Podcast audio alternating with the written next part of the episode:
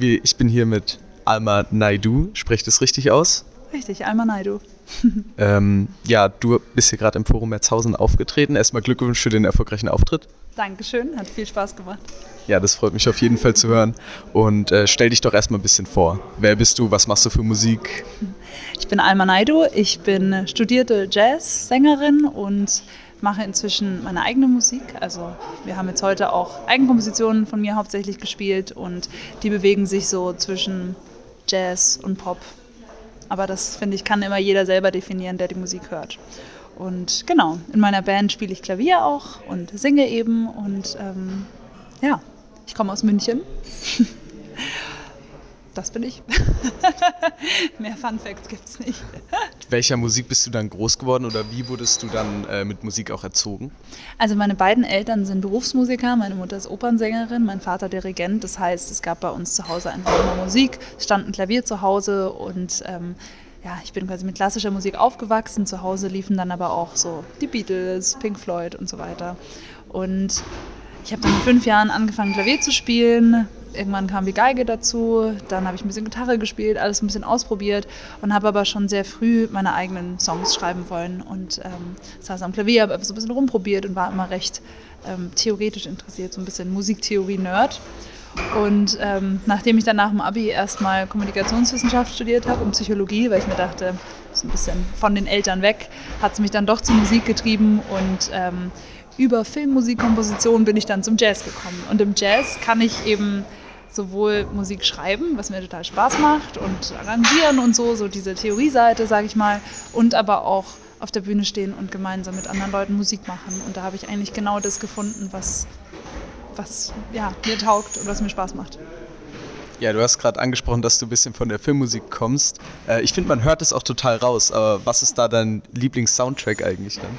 Boah, das ist eine gute Frage. Also ich habe tatsächlich meine Facharbeit damals in der, wann schreibt man das, 12. Klasse, glaube ich, habe ich über die Filmmusik aus Gladiator geschrieben. Die finde ich mega schön, Hans Zimmer. Und ähm, habe die da quasi analysiert. Und das ist irgendwie nach wie vor so was, was mich einfach voll bewegt. Also immer wenn ich Gladiator höre, da singt Lisa Gerrard, die hat es auch mitgeschrieben.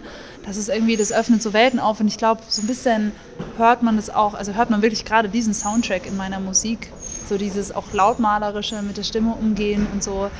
Und ich bin aber auch ein großer Disney-Fan. Also Lion King, auch Hans Zimmer, ja.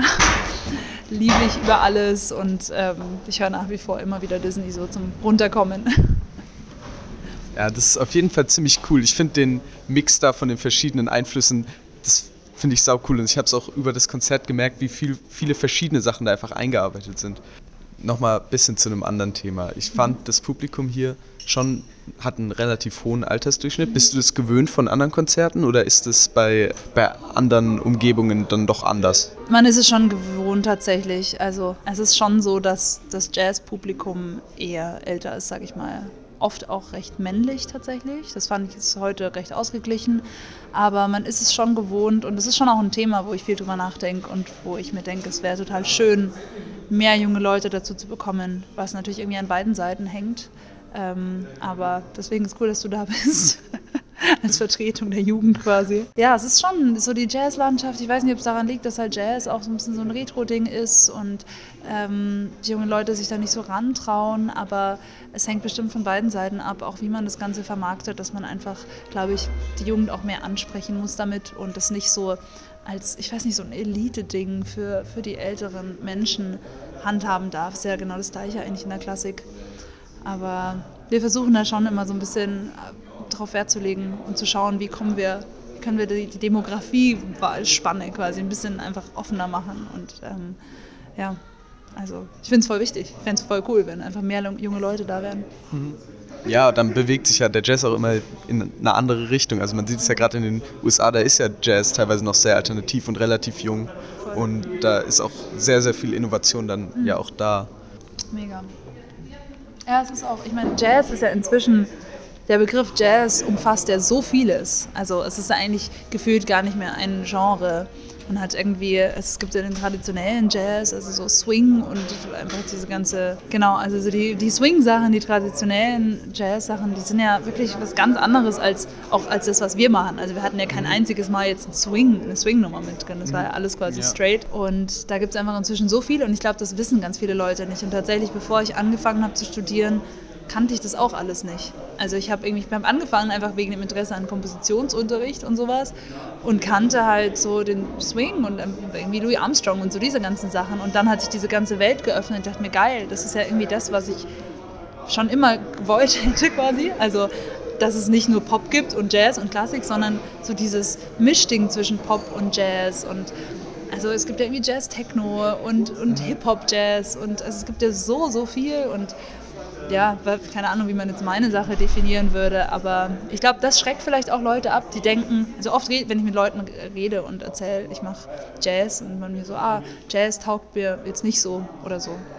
Und da denke ich mir immer, ich glaube, das Bild von Jazz, was die haben, ist so klein und ich würde es gerne den Leuten alles zeigen, was Jazz alles kann und was es alles für saukoole Bands gibt weltweit kommen wir nochmal ein bisschen zu einem anderen Thema. Du hast gerade auch davon äh, schon gesprochen, dass du sehr gerne komponierst. Wie sieht da so dein Workflow aus? Weil ich persönlich kann es mir jetzt nicht äh, vorstellen, irgendwie wirklich zu komponieren. Ich würde sagen, es gibt so grob gesagt zwei Herangehensweisen. Die eine ist die theoretische, also dass man wirklich von einer, ich sag mal, ja, harmonietheoretischen Ebene kommt und einfach so schaut, okay, wo könnte ich da hingehen, was gibt es für Möglichkeiten. Ähm, und die wirklich sehr intuitive.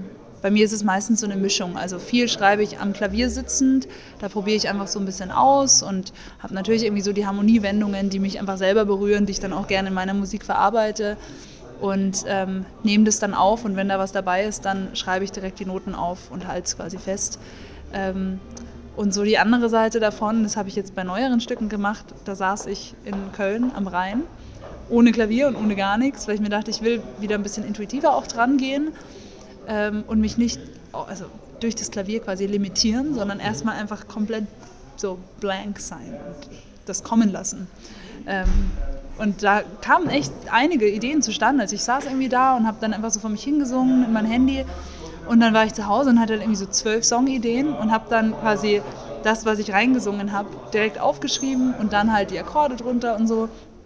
Und ähm, fand es voll interessant, dass dann auch so ganz andere Sachen entstehen dabei der eine Song, weiß nicht, ob du dich erinnern kannst, Trust in Me. Ähm, genau, der ist so entstanden tatsächlich. Immer so ohne Klavier, was für mich total untypisch ist, weil ich immer so, ich bin einfach, ich habe ja schon gesagt, Theorie-Nerd und check das dann alles aus und so. Und, ähm, ja, ich finde es cool, das mal ein bisschen anders aufzuspannen. Total interessant, weil ich mich so gar nicht mit Komposition oder so beschäftige und das ist einfach cool zu hören, wie sowas funktioniert mhm. auch. Wie läuft es gerade so ab? Also ich habe gesehen, du bist auch gerade auf Tour wie äh, gerade so als bisschen kleinerer Künstler, wie läuft es da mit so, mit so Tourdaten ab? Wie, wie kommt man da, nicht wie, wie man da drankommt, sondern wie, wie du das einfach so erlebst auch mhm. gerade? Also bei uns ist gerade so, dass wir immer so, wir haben Tourblöcke und dann aber auch wieder Time-Off quasi dazwischen. Also morgen fahren wir zum Beispiel alle heim. Und dann ist der nächste Gig jetzt mit der ganzen Band im Dezember. Da haben wir dann nochmal einen Block. Und dazwischen machst du ein paar Solo-Sachen dann auch. Ähm, das ist jetzt gerade so der Alltag. Im März gab es eine Release-Tour, Album-Release-Tour, das war so am Stück quasi, wo wir dann auch einen Bus hatten und so, und so rumgefahren. Ähm, und jetzt so, wir waren gestern in Potsdam, jetzt heute Merzhausen, also es waren quasi jetzt nur zwei Gigs. Ähm, und dann geht es im Dezember wieder weiter, was für mich ganz cool ist, weil dann schon so diese Zeit einfach dass man zu Hause nochmal runterkommt, finde ich voll wichtig ist. Also Tour macht natürlich total Spaß und wir verstehen uns alle super, wir sind alle total gut befreundet, also kennen uns auch schon lange. Der, mein Tontechniker ist einer meiner längsten besten Freunde und das ist natürlich total cool, dann sowas zusammen machen zu können. Aber trotzdem ist es natürlich, also ist jedes Konzert ein Energieaufwand. Man hat immer Adrenalin. Ich bin jetzt nicht mehr groß aufgeregt, weil da kommt man in eine Routine, aber es ist halt trotzdem ganz anders natürlich als jetzt ein Bürojob oder so. Also es ist schon ein ganz abstruser Alltag. Man kommt immer an irgendwelche Orte, jeder Tag sieht anders aus, was auch total cool ist, aber ähm, einfach natürlich auch schon an Energie zehrt. Und ähm, genau, deswegen freue ich mich auch immer über, über Off-Days, wo ich einfach dann zu Hause bin und auch viel schlafe, recht wenig mache, einfach zu Hause bin und wieder zur Ruhe komme. Ja, vielen Dank, dass du da so davon erzählen konntest bisschen und das war äh, total interessant. Vielen Dank für das Interview. Sehr gerne. Danke, dass du da warst und danke dir auch für das Interview. Schön, nice.